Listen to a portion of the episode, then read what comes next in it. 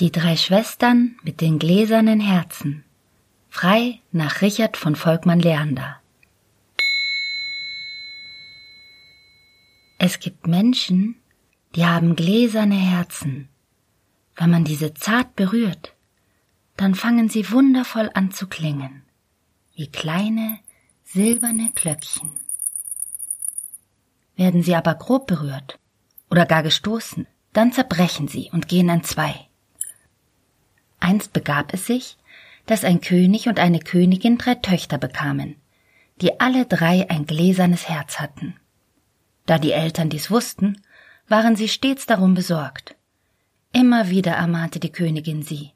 Meine Töchter, passt mir auf eure Herzen auf. Ihr wisst, sie sind zerbrechlich. Achtet auf sie und treibt es nicht zu wild. Und eines Tages geschah es doch. Die älteste der Schwestern erblickte einen Schmetterling, der vor ihrem Balkon um die Blumen tanzte. Er war so bunt und leuchtend, wie sie es niemals zuvor gesehen hatte. Eine Zeit lang beobachtete sie ihn nur. Doch die Anziehungskraft seiner Farbenpracht wurde dabei immer größer, bis sie ihn schließlich haben wollte. Ich will ihn einfangen, dann kann er immer bei mir sein, dachte sie sich und lehnte sich weit über die Brüstung. Doch der flinke Gesell wollte sich nicht fangen lassen und entwischte ihr von Mal zu Mal. Immer weiter beugte sie sich also nach vorne. Dabei drückte sie ihre Brust so fest an die Brüstung, dass ihr Herz schließlich klirrend zerbrach und sie tot umfiel.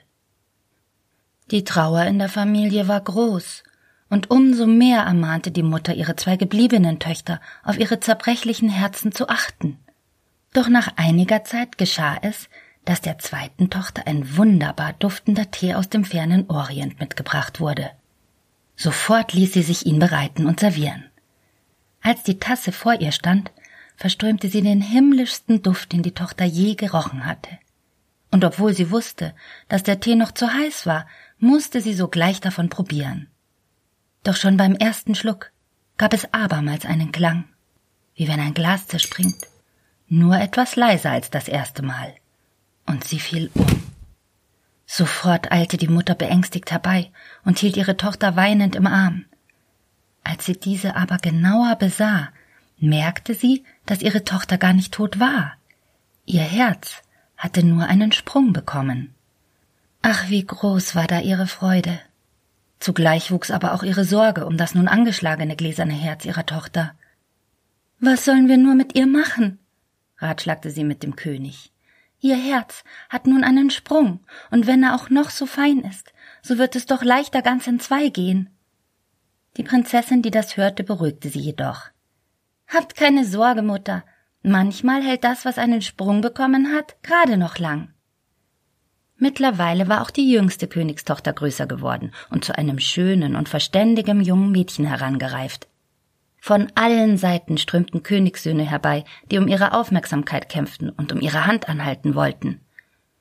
Doch der alte König hatte aus den vergangenen Erfahrungen gelernt und meinte Ich habe nur noch eine Tochter, die ein unversehrtes gläsernes Herz besitzt. Wenn ich sie jemandem anvertraue, so muss dieser nicht nur ein König sein, sondern zugleich auch noch ein Glaser, damit er versteht, wie er mit etwas so Zerbrechlichen umzugehen hat. Unter den vielen Freiern war jedoch nicht ein einziger dabei, der diese beiden Anforderungen erfüllte, und so musste ein jeder wieder abziehen.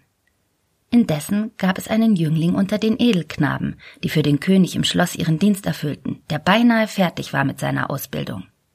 Dreimal sollte er abschließend der jüngsten Königstochter die Schleppe tragen, um als Edelmann den Hof verlassen zu dürfen.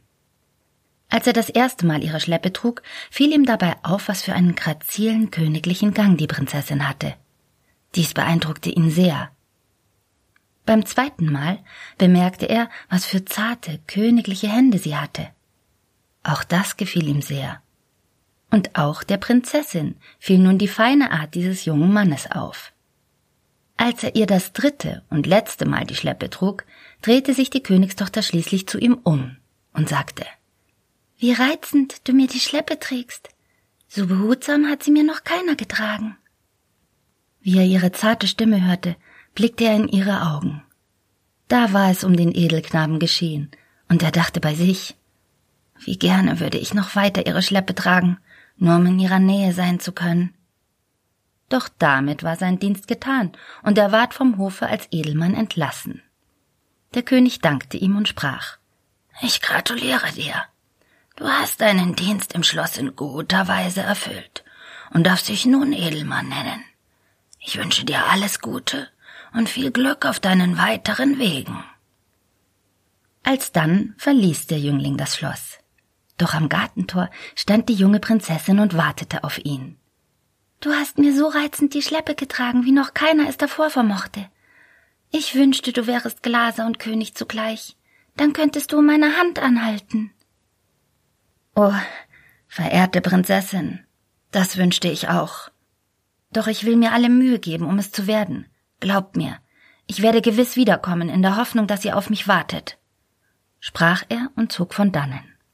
Sofort machte er sich auf die Suche nach einem Glaser und fragte den Erstbesten, den er fand. Meister, ich möchte gerne eine Ausbildung zum Glaser machen und fragen, ob Sie einen Gesellen suchen. Jawohl, erwiderte dieser. Das kommt mir gerade recht. Aber du musst vier Jahre bei mir lernen. Im ersten Jahr lernst du die Semmeln beim Bäcker zu holen und meine Kinder zu waschen, zu kämmen und anzuziehen. Im zweiten Jahr wirst du das Ritzen und Kitt verschmieren lernen und erst im dritten Jahr das Glas schneiden. Erst nach dem vierten und letzten Jahr wirst du dann Meister sein.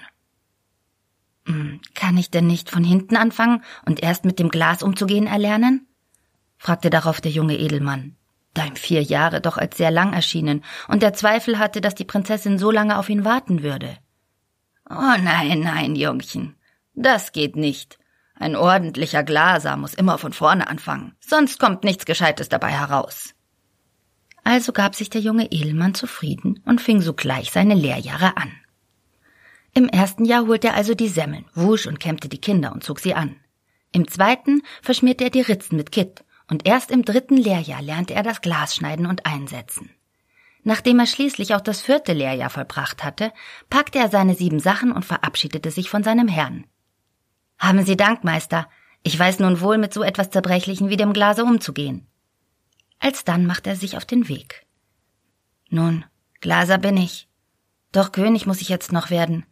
Wie soll ich denn das bloß anstellen? dachte er bei sich und starrte grübelnd auf den Boden.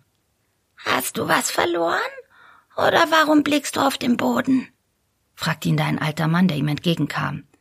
Oh nein, verloren habe ich nichts. Und doch, doch suche ich etwas. Ja, was suchst du denn?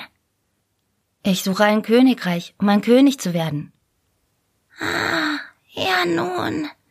Wenn du ein Glaser wärest, dann hätte ich da eine Idee, sagte der Mann nun. Na, ich bin ja gerade Glaser und habe eben meine Ausbildung abgeschlossen. Daraufhin erzählte der Mann ihm die Geschichte von den drei Schwestern mit den gläsernen Herzen. Und eben genau für die jüngste von den Schwestern sucht der König einen Glaser zur Vermählung. Ja, anfangs, da sollte es auch noch ein König sein. Aber nachdem sich jahrelang keiner gefunden hat, der Glaser und König zugleich ist, so hat der König bei dieser Bedingung etwas nachgegeben. Nun reicht es alleine, wenn er Glaser ist, zwei zarte Hände hat und seiner Tochter gefällt. Ach, wirklich? antwortete da der Edelmann überrascht. Ja, es waren auch schon eine Menge Glaser bei Hofe und haben ihr Glück versucht. Doch war keiner unter ihnen, welcher der Prinzessin gefiel. Allesamt hatten außerdem zu grobe Hände. Na, so wie es bei Glasern eben üblich ist. Als der Edelmann dies hörte, begab er sich geradewegs in Richtung Schloss, um sich dem König vorzustellen. Majestät, ich weiß nicht, ob Sie sich noch an mich erinnern, aber einst war ich im Dienste bei Ihnen, um Edelmann zu werden. Ja, ich erinnere mich wohl, sprach der König. Doch was ist heute Ihr Anliegen? Nun, heute bin ich als ausgebildeter Glaser wiedergekommen. Ich habe es Ihrer Tochter zuliebe gelernt und möchte nun gerne um ihre Hand anhalten. Sogleich ließ der König die Prinzessin rufen und fragte sie, ob ihr der junge Edelmann gefiele. Diese erkannte ihn sofort und bejahte die Frage ihres Vaters mit großer Freude. Doch der König wollte nun auch noch die Hände des jungen Mannes sehen und bat ihn, seine Handschuhe auszuziehen.